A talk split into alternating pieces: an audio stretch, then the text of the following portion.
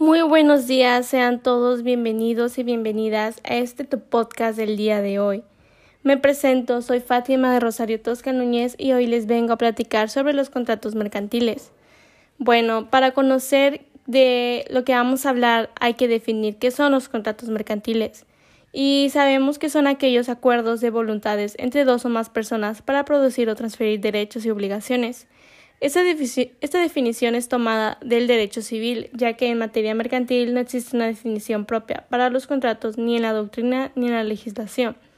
Los contratos mercantiles pueden ser celebrados por aquellas personas físicas y morales que tienen capacidad legal y que no estén impedidas expresamente por la ley para ejercer el comercio, esto es, por comerciantes. Es importante recalcar que su reglamentación refiere al Código de Comercio y a la Ley General de Títulos y Operaciones de Crédito. Su origen contempla convenios o acuerdos que persiguen fines lucrativos u onerosos, sin, perder de vista que algunas de las obligaciones o derechos que se transmiten pueden ser a título gratuito. Bueno, existen dos tipos de contratos mercantiles, ya sea la civil y la mercantil. Bueno, una de las características de los contratos civiles es que se rigen del Código de Comercio y las leyes mercantiles. Y dentro del derecho del contrato mercantil existen los onerosos y gravosos, Igual se presentan de manera masiva, tienen fines de lucro y no requieren tanta formalidad, además de que son dinámicos.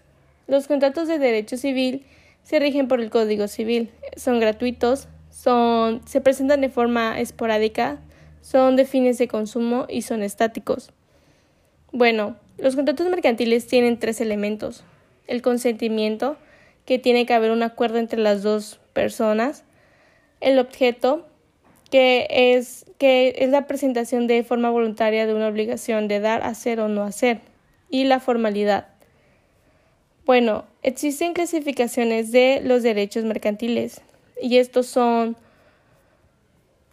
son que hay, hay contratos mercantiles unilaterales, bilaterales, onerosos, gratuitos, reales, consensuales, formales, solemnes, principales, accesorios, instantáneos y de tracto sucesivo. Igual sabemos que dentro de los contratos mercantiles existen los vicios de consentimiento, que estos son tres. El error, que es la falsa apariencia de la realidad, por ejemplo, cuando uno de los contratantes cree que celebra un contrato de alquiler y en realidad se trata de un contrato de arrendamiento financiero. El dolo, que es una maquinación o artificio que emplea una de las partes para inducir el error a la otra parte que para que manifieste su voluntad de celebrar el contrato. Un ejemplo es que cuando una persona ofrece transportar mercancía a otra, haciéndola creer que la mercancía llegará a su destino en menor tiempo del estipulado y no es así. Está la mala fe, que se produce cuando uno de los contratantes advierte el error en que cae la otra parte y omite hacérselo saber. Un ejemplo es cuando una de las partes contratantes advierte que la otra parte aceptó celebrar un contrato de compraventa de mercancía pensando que cuenta con garantía cuando en realidad no es así. Igual está la violencia que se produce cuando se emplea fuerza física o amenazas que pongan en peligro la vida, la honra, la libertad, la salud o una gran parte de los bienes del contratante de su cónyuge, de sus ascendientes o descendientes. Un ejemplo es cuando uno de los contratantes firma un contrato en virtud de que fue agredida físicamente por la otra. Así como hay contratos mercantiles, hay contratos internacionales, que estos contratos los conocemos porque se emplea otros países. Bueno, una definición de los contratos mercantiles internacionales es que son un acuerdo entre dos o más personas que se crea cuando una de ellas realiza una oferta y la otra en, en el extranjero la acepta de manera expresa. Este documento debe tratar acerca de asuntos comerciales lícitos de bienes o servicios. Por lo general, se formaliza por escrito con firmas autógrafas o con medios electrónicos. bueno, los contratos mercantiles internacionales tienen gran importancia que antes de iniciar operaciones de comercio exterior se obtengan informes de la contraparte firmante para investigar referencias comerciales y bancarias, así como la solvencia moral y económica, a efecto de contar con elementos suficientes que permitan conocerla y evitar en lo posible controversias comerciales ilegales.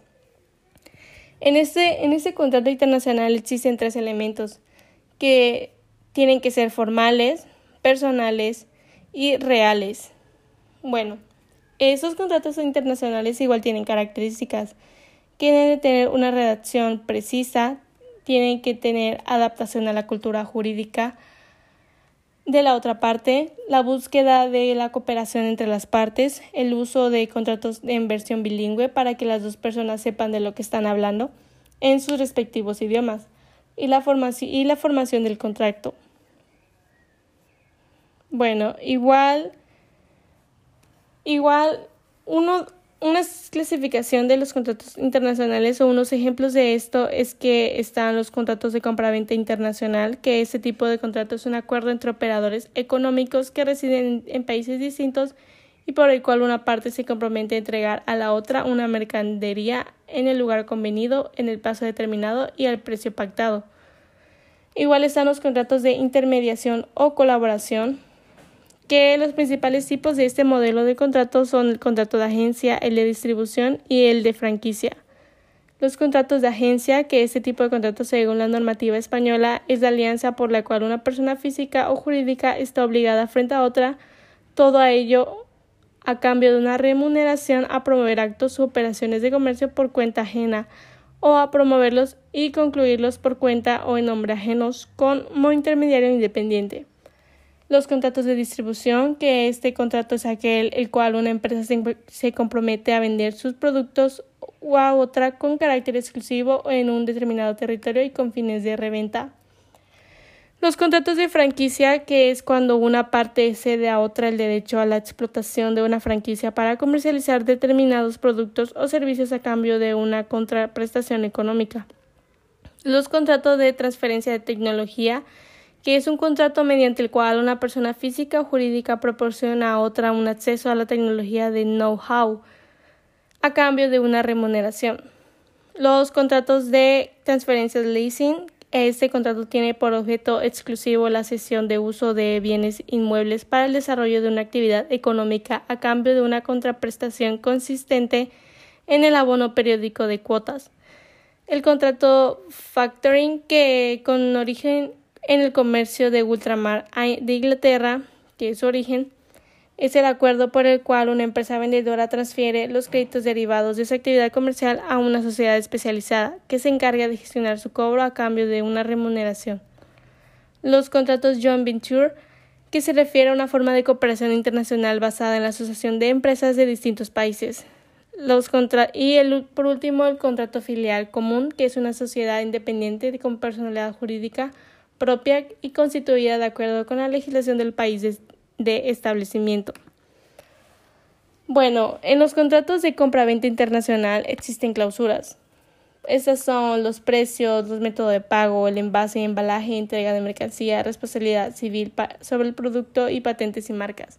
Es importante señalar esto porque tenemos que conocer que cuando se debe hacer un contrato tiene que estar todo organizado para que las personas no muestren errores y no haya actividades ilícitas.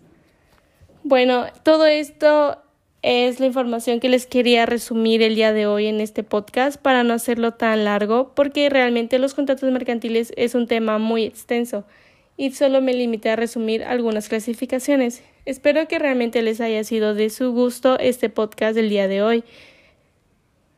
Me, me despido de antemano, soy Fátima Tosca y fue un gusto estar con ustedes este día.